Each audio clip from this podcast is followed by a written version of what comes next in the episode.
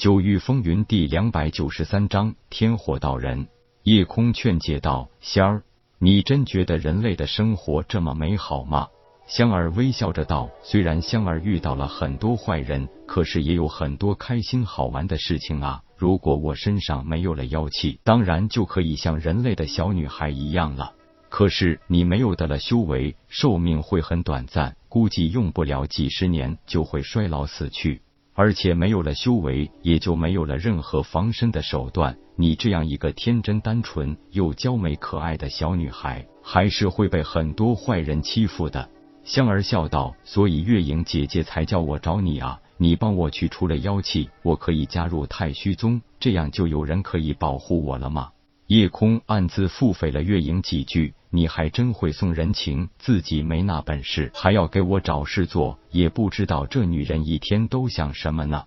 叶哥哥不肯帮我，不是我在想更好的办法，所以你不要心急。这样吧，你可以先跟着我回宗门，我想找出一种两全其美的办法。香儿立即高兴起来，忽然冲上来抱住叶空，在他脸颊上轻轻亲了一下，甜甜的道：“多谢叶哥哥。”你真好，球球在他肩膀上也直接看傻了，嘟囔着说道：“老大的春天又来了呀！这个小家伙竟然也会说话呢！你叫什么？我妈就是紫极域第一超级无敌帅的球球了。球球，你身上怎么都是混沌气息呢？不但是球球吓一跳，夜空也刚从被他亲一下的愣神状态缓过来。又被小丫头这句话吓住了，还没有什么人可以一眼看透球球的来历呢。香，你怎么一下子就发现了球球身上拥有混沌气息呢？香笑道：“因为我就是在一个混沌空间里孕育而生的呀。”夜空这才点头道：“原来如此。可是你生在混沌空间，根本就不可能自己化形离开混沌空间啊。”经过香儿一阵解释，才让夜空明白了事情的经过。原来香是混沌空间里很偶然孕育而生的一株天香草，在那个空间里也不知道是存活了多久。直到一年多前的某一天，混沌空间发生了裂变，那个庞大的空间不知道什么原因，忽然分成了一大一小两个部分。天香草因为空间裂变被抛出了混沌空间，也不知道是落在了哪个位面。不过很巧的是，直接掉在了一个很小的水池里，被这一池灵气充盈的池水浸洗后，让天香草即刻化成了人形。然而随后的一道水火风雷混合的天劫降下，借把香劈飞。他醒来后就已经在紫极域的一座深山里了。在深山里度过了半年时光，第一次遇见人类就被欺负，幸好遇到了刚闭关出山的月影。听完了香儿的陈述，夜空点头道：“怪不得第一次见你没有发觉你身上有妖气，看来是月影给你用了隐息丹。可是月影姐姐只有两枚，现在第二枚也快失效了。”对了，叶哥哥，为什么你身上有我觉得非常熟悉的气息呢？夜空没有回答他，而是急切的说道：“这事以后再说，你恐怕早就被人锁定了。现在强敌将至，我需要把你送到一个隐蔽又安全的地方。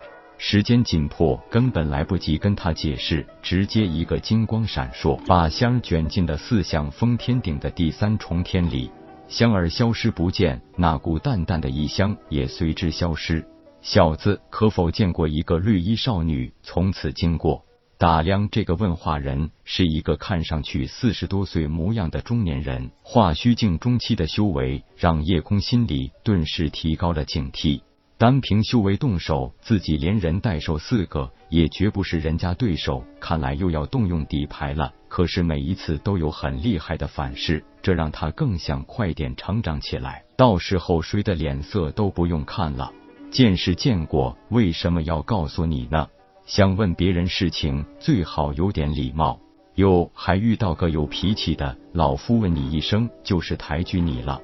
就不怕老夫一巴掌把你拍成肉酱吗？我倒是相信你有这个能力，不过你这辈子也就别想着再见到那位绿衣少女了。化虚境强者冷哼道：“也不知道你是哪家的公子哥，还真是不知道天高地厚。你也不打听打听，我天火道人需要对哪一个小辈客气吗？天火道人原来是药王谷谷主大驾光临，怪不得这么大的脾气。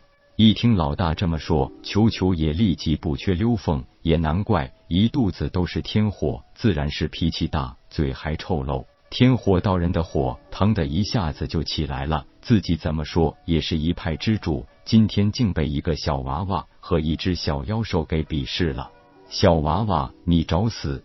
脾气火爆如他，被这两个蝼蚁一般的小家伙出言讥讽，还能忍住不出手，那也不是他天火道人了。化虚境中期强者的攻击可真不是闹着玩的，虽然只是随手那么一笔划。灵气化火，立即包围了夜空身体四周，距离他一丈远，形成了一个大火圈。动手归动手，天火道人毕竟是一代掌门级别的人物，当然不想落得个以大欺小的名声，给点颜色教训一下也就是了。夜空本来已经准备使用混元珠，就算拼着损神耗气，也要跟天火道人较量一下。可是，当他发现对方并没有出手就是杀招时，也就赶紧放弃了力拼的想法。被半个火球完全笼罩，内部的高温也是可想而知的。小子，只要你肯跪下磕头认错，老夫就饶了你这一回的不敬之罪。传言不假，药王谷谷主天火道人为人虽然性急如火，但是绝非欺辱良善的奸邪之辈。天火谷主，你也就是仗着修为比我高一阶，否则你还真不一定能奈得我何。不如咱们做个赌赛，可敢？臭小子，身在火龙还能如此镇定自若，也算是个有胆识的娃子。既然你想做个什么赌赛，老夫就依你，免得被人说我以大欺小。说吧，